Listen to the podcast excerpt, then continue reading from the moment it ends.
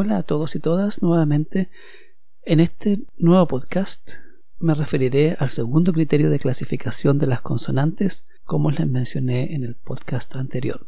Y se trata del lugar de articulación. Y esto se refiere a los órganos del habla que están involucrados en la producción de una consonante. De acuerdo con este criterio, existen los siguientes tipos de consonantes. Bilabiales son aquellos sonidos que se articulan con ambos labios como en el caso de las consonantes para la letra M mm, y para la letra P, entre otros. Luego están las labiodentales, que se refiere a las consonantes que se pronuncian cuando el labio inferior toca los dientes superiores, como en el caso del sonido de la letra F y para la letra V ambos sonidos se pronuncian exactamente de la misma manera. El labio inferior toca los dientes superiores y la única diferencia entre ambos es que el sonido para la letra F es sin voz, solamente aire, mientras que la segunda consonante tiene vibración. Este último sonido no lo tenemos en español, sino que habitualmente hacemos la bilabial. Por ejemplo, para decir bus usamos los dos labios y no decimos bus. El tercer tipo de consonantes se llama dentales. Son las consonantes que se producen cuando la lengua toca los dientes, por ejemplo, en las consonantes para la palabra, por ejemplo, three, three, y la palabra then, then. En ese caso, la lengua toca los dientes por lo tanto se llaman dentales. Y ambos sonidos se pueden representar por las letras TH. El cuarto tipo de consonantes se llaman alveolares.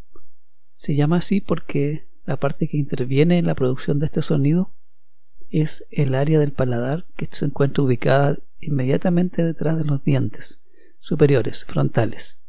Donde comienza la curvatura del paladar, hay una zona plana detrás de los dientes donde la punta de la lengua se coloca para producir ciertos sonidos. Ese lugar se llama margen alveolar. De allí viene el nombre de esta consonante, alveolares. Como por ejemplo, cuando queremos producir la letra L, tanto en español como en inglés, para la letra L, colocamos la punta de la lengua en esa zona. O también el sonido para la letra N. El siguiente tipo se llama post-alveolares que se producen cuando la parte frontal de la lengua se levanta y se ubica detrás de este margen alveolar que, que acabo de mencionar, pero sin tocarlo.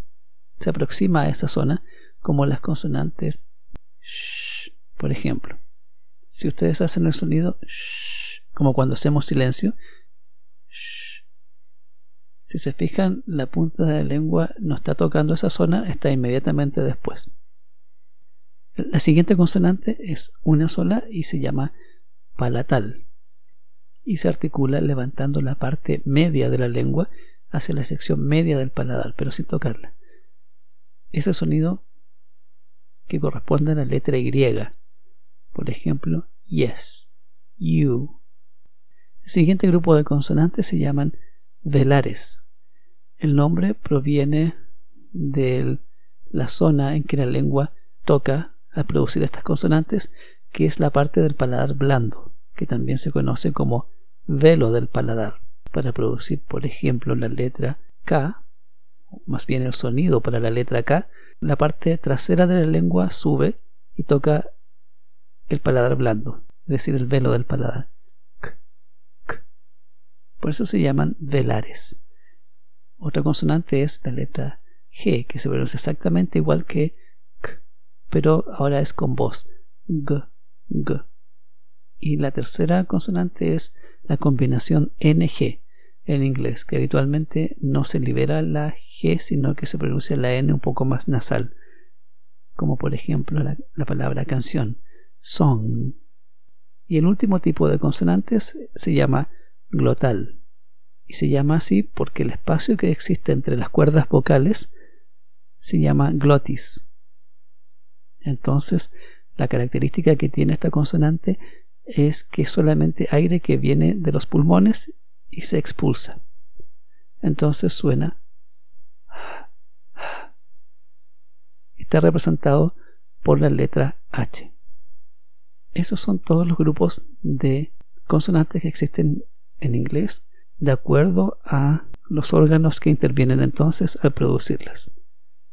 En el siguiente podcast les explicaré otro criterio de clasificación que es la manera de cómo se articula una consonante. Esto tiene que ver cómo el aire sale o es intervenido por los órganos del habla para producir este sonido. Entonces, cada una de las consonantes tiene tres características. Por ejemplo, hasta ahora llevamos dos.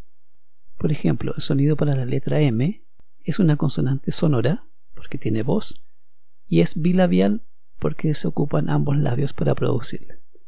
Cada una de las consonantes del inglés tiene tres características. La tercera estará explicada en el siguiente podcast. Hasta entonces.